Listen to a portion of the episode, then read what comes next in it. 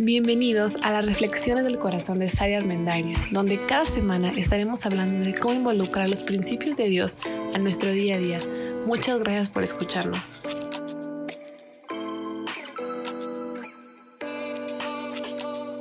Hola, hola, ¿cómo están? Bienvenidos a este nuevo episodio. Estamos hablando de esta serie Domestica tu mente acerca de todos aquellos dragones que pueden estar susurrando pensamientos de fuego que vienen a quemar tu mente, tu corazón y por lo tanto influir en la manera en la que decides, en la que gestionas tu propia vida. Y el día de hoy vamos a hablar del dragón del debería, el dragón de la culpa, porque con mucha frecuencia es muy común que escuchemos debería de haber hecho X cosa. No me debí de haber comido esto. A esta ya, a esta edad ya debería de estar haciendo aquello. El día de hoy debí de haber hecho tal, tal y tal y no lo hice. Qué mal me siento. Me siento súper culpable porque debí de haber ido a visitar a X persona y no lo hice. Y creemos que porque le agregamos la palabra debería o me siento culpable o chin, la regué, ya con eso es como, híjole, bueno, tenía la intención, ¿no? Y no lo hice, bueno, ya. Y esta, este dragón de la culpa me parece un pantano en realidad, o sea, en el que te vas hundiendo, pero no te hundes así súper rápido, ¿no? Es como que poco a poco, a poco, a poco, y te vas echando muchas culpas derivado de muchas cosas. O sea, tiene que ver con la forma en la que fuiste criado, tal vez en tu familia, este era un patrón muy común porque con frecuencia me gusta hablar de las características de las mamás mexicanas y ciertamente es sarcasmo, ¿eh? o sea, no, no estoy diciendo que todas las mamás mexicanas somos así o son así, pero de repente la típica mamá mexicana, le pongo entre, entre comillas, que echa culpas. Y alguna vez lo decía, no sé, tu hijo adolescente llega cuatro horas tarde después de lo que tú le dijiste, querías que llegara a las 12, llega a las 4 de la mañana.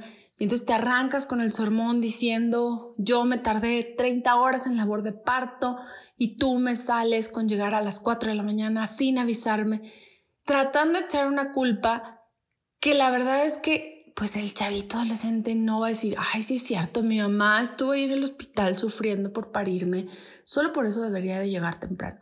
No, pero es una forma, creo que es una forma de crianza, al menos en Latinoamérica, el hablar mucho acerca de imponer culpas, imponer deberías, y es un poco, pues una forma de, esclavizarnos, ¿no? También si, si fuiste humillado, si fuiste juzgado, si fuiste criticado, si fuiste etiquetado, todo esto contribuye en mayor o menor medida para alimentar este dragón de la culpa. Y bueno, se activa cada vez que alguien que consideras importante en este momento de tu vida te desaprueba o cada vez que algo que considerabas un proyecto importante, un reto importante no funciona o tiene una falla o hay un error o peor aún, te equivocas y entonces creo que el dragón de la culpa y el deberías sale maximizado y en ese momento te quiere arrebatar en una sola llamada de fuego, ¿no? ¿Cómo reacciona una persona que puede estar manifestando, que puede tener por ahí la sombra del dragón del debería y de la vergüenza, pues con mucha frecuencia se siente expuesto o inferior, o culpable, hipersensible. Muchas veces prefieren esconderse porque no se sienten bien como llamando la atención o ser el centro de atención en algún lugar. Muchas de las veces no se creen suficientes creen que lo que hacen no es suficiente y que siempre tienen que estar haciendo más. De hecho, creo que muchas personas que desarrollan trastornos obsesivos compulsivos puede tener que ver con esto, porque estás tan obsesionado con quedar bien, con cumplir los estándares, con hacer todo lo que deberías, que entonces no quieres que se te pase absolutamente nada. Y de hecho, muchas veces personas que alimentan el dragón del debería y de la culpa pueden desarrollar adicciones ocultas bien complicadas, trastornos de alimentación, etcétera, etcétera. Además, se siembra la semillita de la ansiedad, de la depresión y, como les digo, los pensamientos obsesivos. Pero entonces pónganse a pensar, ¿quién no ha sido atacado por el dragón de la culpa y del deberías? Bueno, yo sí conozco un par de personas. Yo en lo personal muchas veces he sido atacada por ese dragón. He aprendido a domesticarlo. Y, y creo que muchos estamos en este mismo canal, ¿no? Por diferentes circunstancias. O sea, no todos lo tenemos por lo mismo, no todos lo desarrollamos por lo mismo. Creo que también es de personalidad. O sea, hay gente que se le resbala lo que los demás piensan. Ya vemos otros que sí somos un poco más aprensivos acerca de lo que los demás puedan pensar o no, de si me aprueban o me desaprueban, de si hago un comentario y obtuve una buena respuesta en el grupo o hago un comentario y como que me ignoran. Entonces, una persona que, que se está viendo influenciada por el dragón del debería y de la culpa, ya no va a volver a hacer el comentario. Se va a quedar callado porque va a decir, no lo debiste haber dicho, viste lo mal que quedaste, viste que nadie te contestó, ya cállate, vos es que ya sabías que no tenías la razón.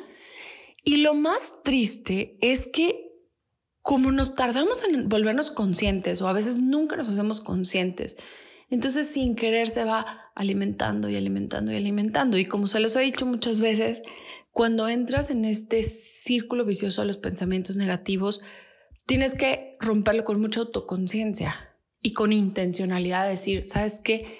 Hasta aquí. ¿Cómo domesticar este dragón?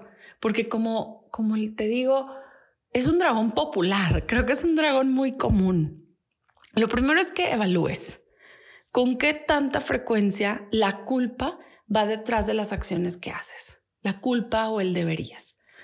Y se me vienen muchísimos ejemplos a la cabeza, porque es desde, ay, no debí de haber cenado eso, me debí de haber dormido más temprano, a esta edad debería de estar haciendo esto y esto y esto. Una mamá debería de hacer bla, bla, bla. Mis hijos deberían de estar cumpliendo X, Y y Z. Si me pongo a compararme con el vecino, pues yo no estoy donde debería de estar. Y como te digo, a veces creemos que el debería nos va a impulsar algo mejor, pero justo vamos a hablar de eso. ¿Cuál es el punto de equilibrio? Porque, ojo, o sea, la moralidad es fundamental. No, no les estoy diciendo quítate la pena y si quieres salir encuerado al mundo, pues sale encuerado. O sea, no pasa nada. Haz lo que se te pegue la gana sin culpas. Tú disfruta la vida. Espérate, o sea, es indispensable que haya, que haya leyes, que haya normas, que haya un límite de qué es correcto y qué no es correcto, qué se permite y qué no se permite. Pero una persona que está muy metida y muy enfrascada en este dragón, y yo le llamaría en este pantano del debería y en este pantano de la culpa, no se está debatiendo entre salir o no encuadrado a la calle. Se está debatiendo cosas mucho más personales, mucho más intrínsecas que tal vez no le está comentando nadie, pero que sí lo pueden estar atormentando constantemente. Me es muy triste con frecuencia escuchar gente que por culpa, por un deberías, escoge una carrera profesional que no era la que quería, pero tú debes estudiar medicina porque en esta familia todos somos doctores. Pero tú debes de casarte con fulanito porque ahí es donde va el futuro de tu vida. El otro día escuché la historia, que debe ser muy común, ¿eh? yo escuché una, pero debe haber muchísimas, de un muchacho que, que creo que decían que era como muy guapo desde muy chiquito, desde que era niño, entonces desde chiquito lo perfilaron porque se tenía que casar con alguien de cierta familia de esa ciudad, porque él era guapo y porque hace mucho su familia tenía mucho dinero, entonces él tenía ese potencial. Digo, ignoro si le fue bien o mal en el matrimonio y ni me importa, pero ¿cuántas decisiones tomamos por el debería? ¿Cuántas decisiones tomamos por la culpa? Oye, ¿cuántas relaciones de pareja no cortamos a tiempo por culpa? ¿Cómo lo voy a cortar? Oye, pero no te convence, no va con tus principios, no va con lo que tú crees, no, no te encanta. Apenas llevas dos meses de novios, pero, pero ¿cómo lo voy a cortar? Pobrecito. Entonces, si, si nos escarbamos ahí un buen rato, me puedo quedar dos horas platicando ejemplos, pero el punto que quiero que, que lleguemos es que una persona que está agobiada por este dragón sabe que la moralidad es buena y, y, es lo que quiero empezar diciendo. O sea, la moralidad es buena, los límites son correctos y los límites son necesarios, sirven para que podamos vivir mejor. De hecho, el deberías y la culpa en un inicio no son malos. O sea, el pudor que tenemos es correcto, es necesario precisamente para entender que no puedes salir encuerado a la calle, que como le enseño a mis hijos, nadie te puede ver desnudo y te tiene que dar pudor. Creo que una línea que nos puede ayudar a saber en qué punto nos ayuda el deberías y la culpa y en qué punto ya no nos ayudas, no, ya no nos ayuda, perdón, es que la culpa no es lo mismo que estar arrepentido. Si tú te equivocas, si tú haces algo mal, y te sientes culpable, no significa que lo vas a arreglar, que lo vas a corregir o que vas a cambiar. Significa que te sientes mal porque dices, híjole, ahí va, no lo debí de haber hecho. Ya sé que estuvo mal, pero la culpa se queda en eso. Ya sé que estuvo mal. Sí, no, eso no lo debí de haber hecho. Híjole, qué pena. Si mi mamá me hubiera visto, si mi abuelita supiera en lo que yo ando ahorita, no, qué vergüenza. Pero eso no es ninguna señal de que tú quieres cambiar, mejorar o resarcir el daño. Para nada. El arrepentimiento, en cambio, sí lo es. El arrepentimiento es, tomé la decisión em, A, me siento mal, no me gusta, no va con mi objetivo de vida, no va con lo que yo quiero. ¿Sabes qué? Cambio totalmente de decisión. No solamente me arrepiento, pido perdón, si mi error afectó a alguien, voy y trato de reparar mi error, pero además de eso, cambio mi conducta de manera que ya no vaya hacia el mismo camino. Esa es la diferencia entre la culpa y el arrepentimiento. De hecho, si tú crees en Dios, la culpa no viene de Dios. O sea, si alguien te dijo que Dios, o sea, que Dios te hace sentir culpable, no es cierto. Eso, no viene en, el gran mensaje que Jesús vino a dar a la tierra. Él hablaba acerca del arrepentimiento. Arrepiéntanse, cambien de conducta, cambien de actitud, cambien de camino. No, nada más siéntate mal, date golpes de pecho, échale limón a tu herida y ya. O sea, sentirte culpable no te va a llevar a un mejor lugar. Estar arrepentido sí te va a llevar a un mejor lugar. Entonces, la clave para identificar si la culpa o el arrepentimiento, pero ya le voy a cambiar el nombre, el, nombre positivo sería el arrepentimiento. Si el arrepentimiento o el debería te puede ayudar, es que vaya orientado a mejorar tu conducta respecto a tus objetivos de vida. Yo no le puedo imponer objetivos de vida a nadie. Te puedo platicar las bases con las cuales yo establezco mis objetivos de vida y las bases con las cuales yo identifico y digo, sabes que yo creo en esto, estos son mis principios y tomo decisiones encaminadas y orientadas hacia eso. Pero eso lo vas a decidir tú. Y ese es la ese es el punto, perdón, donde quiebra el deberías. El deberías quiebra cuando es, es bien diferente decir, yo debería de haber ido a visitar a mi amigo antes de que se enfermara de COVID. Yo debí de haberle hablado a mis papás. Yo debí de haber pagado mis deudas antes de tener una nueva deuda. Yo debí de haber sido más responsable en mi trabajo. O sea, yo debí, ¿cómo hago que eso se cambie en algo que mejore, en algo que me lleve a un mejor lugar orientado a mis objetivos de vida? Y lo primero es bueno, que identifiques, ¿te sientes culpable o te sientes arrepentido? O sea, si te sientes culpable, nada más de que la regaste en el trabajo, de que hiciste una tranza, de que te cacharon y por eso te corrieron, pues la culpa no te va a llevar a otra más que a pintar la verdad y a contar la verdad a medias para conseguir un nuevo trabajo. El arrepentimiento, en cambio, te va a llevar a un lugar en el cual puedas decir, me da mucha pena lo que hice, pero estoy comprometido conmigo mismo y mi crecimiento personal a no volverlo a hacer. Esa va a ser la clave para que esto cambie de dirección. Leí un consejo que me pareció extraordinario y es, en vez de usar la palabra debería, usa la palabra quiero o deseo. Yo debería comer mejor. Pues dicen quién dice, quién dijo que deberías, respecto a quién. Es muy diferente que yo diga, yo quiero comer mejor. Es un compromiso conmigo mismo. Me apropio de esa responsabilidad. Yo debería buscar un mejor trabajo. ¿Deberías? ¿Deberías por qué? ¿Respecto a qué? Tomando en cuenta qué. O yo quiero tener un mejor trabajo. Yo deseo tener un mejor trabajo porque quiero tener crecimiento profesional. Yo deseo tener un mejor trabajo porque quiero tener un mejor ingreso. Es bien diferente decir yo quiero y yo deseo, porque eso te motiva a la acción, te motiva a personalizar la responsabilidad de decir como lo quiero, entonces me esfuerzo por lograrlo. Pero si solamente digo debería, el debería es absolutamente nada. O sea, no genera nada más que culpa. Y más que si tú ya vienes con este dragoncito ahí prendido, pues nada más lo empieza a crecer, pero no te va a llevar a mejorar. Y también entendamos que todos nos equivocamos, o sea, todos la regamos mucho más de lo que somos honestos al respecto. Entonces, pues no te, no te atormentes por tu error. Y digo, entiendo que hay de errores a errores, ¿eh? o sea, hay errores que tienen consecuencias terribles y hay errores a lo mejor que la consecuencia es chiquitita y rápido sales de eso. Pero hay un concepto interesante que es el concepto del perdón y el autoperdón, o sea, el perdonarte a ti mismo me parece algo bien profundo, porque con mucha frecuencia he escuchado a personas que dicen, es que yo sé que Dios ya me perdonó, pero yo no me puedo perdonar a mí mismo. O sea, yo sé que mi mamá, mi papá, mi hermano, mi primo, mi ex esposo, quien sea, yo sé que ya me perdonó, pero yo no me puedo perdonar a mí misma, a mí mismo.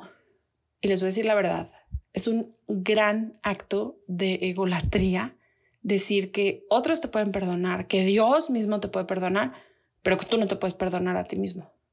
De hecho, si crees en Dios, y digo aquí, doy muchos consejos al respecto de lo que Dios enseña, pues si Dios es tan grande que te pudo perdonar, pero tú no te puedes perdonar, te crees más que Dios, porque Dios sí pudo, pero tú no. Es un concepto duro, no fácil, pero es la realidad. Entonces ya te equivocaste, ya la regaste y la regaste horrible, o sea, tienes un desastre.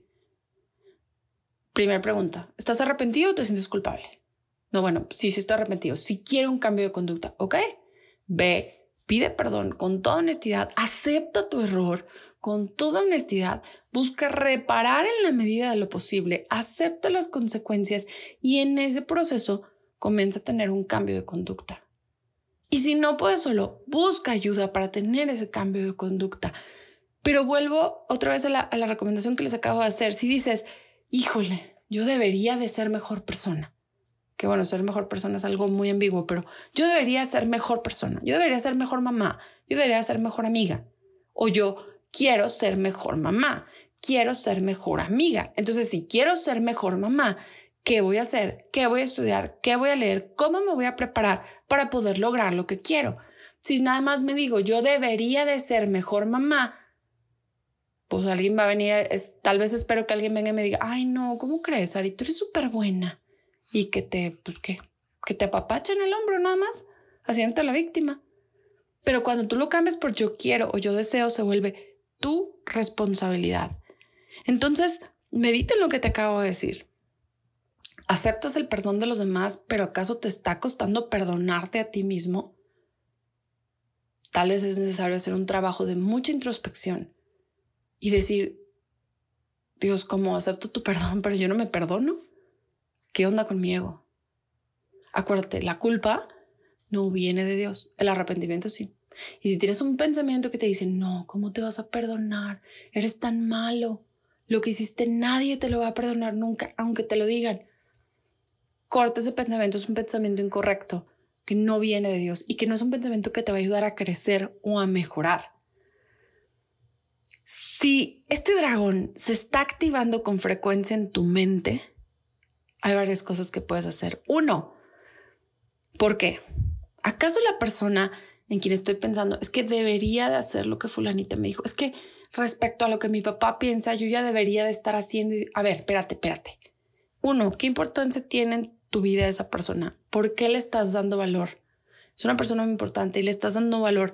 Lo que dice es un mandato tiene totalmente razón, va orientada a tus principios, porque si te hace sentir mal, culpable y terrible, ojo, en un marco de moralidad, entonces tal vez deberías de replantear cuáles son las voces que escuchas. Y como justo lo acabo de escribir hoy en Instagram, hice un post al respecto, Cuando hagas algo, hazlo porque decides hacerlo. No porque quieres agradar, no porque quieres quedar bien, no porque quieres que otro venga y te aplauda y diga, wow. Porque si lo haces por esperar que otros lo hagan, te vas a decepcionar súper rápido. Pero cuando dices, yo lo hice porque quise, o sea, yo te hablé porque quise hablarte. Y si ya me contestaste feo y me dijiste que no me perdonas, eso ya es tu decisión. Yo decidí hablarte para pedir perdón. Y a partir de ahora decido tomar esta decisión. Pero entonces ahí es donde rompes la cadena de pensamientos que van alimentando la culpa y que van alimentando el deberías. Aprender a gestionar tu mente y aprender a gestionar los pensamientos incorrectos te van a ayudar a ponderar en qué lugar está las voces que vas a escuchar. ¿Qué voces vas a escuchar? ¿A qué voces les vas a dar valor? ¿Quién es realmente importante para ti? Y ojo, es súper triste, pero muchas veces una conexión de sangre, es decir, alguien que sea tu familia, no significa que su voz deba ser una ley en tu vida, ¿eh? Y es algo súper atrevido que lo diga, porque mucha gente puede escuchar esto y se puede sacar de contexto. No lo saques de contexto, escucha todo el episodio. ¿A quién quieres escuchar? Yo por eso prefiero escuchar lo que Dios opina de mí, lo que Dios cree de mí. Y entonces en eso filtro a las personas de quienes su opinión es importante y es valiosa en mi vida. De hecho, creo que ya se los había dicho, pero yo tengo un, un consejo, dos ideas o dos filtros a través de los cuales escucho una persona. Yo escucho, digo, escucho a todas las personas, pero un consejo es valioso, muy, muy valioso para mí. Yo lo voy a atesorar muchísimo cuando viene una persona que me ama y una persona que ama a Dios, porque para mí si ama a Dios va alineado a mis propios principios. Pero si esa persona no te ama de verdad, si esa persona dice que te ama, pero, pero no es congruente, pero es una persona que te rechaza, es una persona que te lastima, es una persona que te hiere, entonces haz una pausa y medita. ¿Vale la pena que le des importancia a ese comentario? Pues debería, porque tú, ah, espérate, deberías. Deberías respecto a quién. Creo que este dragón en particular requiere, requiere mucho autocuestionamiento. Y bueno, podríamos hablar horas al respecto sé que van a salir muchas preguntas y muchas dudas, pero solo quiero, quiero terminar con algo. Y es muy sencillo. Si tú sabes y tú eres, en este momento ya eres consciente de que el dragón del deberías y de la culpa está presente en ti, haz una pausa y establece qué quieres de tu vida para empezar. O bueno, al menos que no quieres de tu vida. Para que sepas a dónde vas, para que sepas qué quieres lograr. Digo, no me tienes que hacer un plan de dos hojas y puntos objetivos específicos. No, en general. Uno para que, ok, yo quiero lograr esto. Entonces voy a filtrar el debería de manera correcta. En lugar de debería, voy a decir, quiero hacer esto. Como quiero llegar a tener tal posición profesional, entonces quiero levantarme más temprano para poder meditar en la mañana, para poder tener una lectura, para poder hacer oración, para salir a hacer ejercicio y estar tranquilo y calmado. Quiero, no debería. Si quiero que mi matrimonio llegue a tal lugar y quiero que esté en tal lugar, entonces, ¿qué voy a hacer? Ay, pues debería de ponerle más atención a lo que mi esposo dice. ¿Deberías o quieres? ¿O lo deseas? ¿O te comprometes a hacerlo? Ese es el punto para vencer el debería y para vencer la culpa, que cae mucho en la victimización, se rompe cuando eres autoconsciente, cuando escuchas un pensamiento así y tú mismo te dices, alto, ¿debería o quiero? Y si quiero, lo hago porque yo lo decido. Si la otra persona lo aprueba, le gusta, le encanta, va a ser su decisión, pero yo lo voy a decidir. Así que mi consejo es que medites en esto, lo reflexiones, medites ¿En dónde estás? ¿En la culpa o en el arrepentimiento? ¿En el debería o en el quiero? Y sobre todo, si Dios te promete que te perdona, si tú te arrepientes, si, si tú confiesas y si tú quieres cambiar, ¿por qué no te estás perdonando tú? Te doy muchas gracias por haber escuchado este episodio. Y bueno, te invito a que, a que lo escuches más de una vez, a que lo medites, a que lo reflexiones, que lo compartas con alguien que creas que le puede servir. Me puedes seguir en Instagram como arroba el corazón de Sari, donde estoy ampliando muchísimo todo esto y me encantará escuchar y seguir escuchando porque ya he leído mucho, muchos comentarios respecto a esta serie y me encanta seguirlos leyendo y tengo por ahí unos proyectos que no se pueden perder. Así que gracias por escuchar este episodio. Nos escuchamos la próxima semana. Que tengas muy bonito día.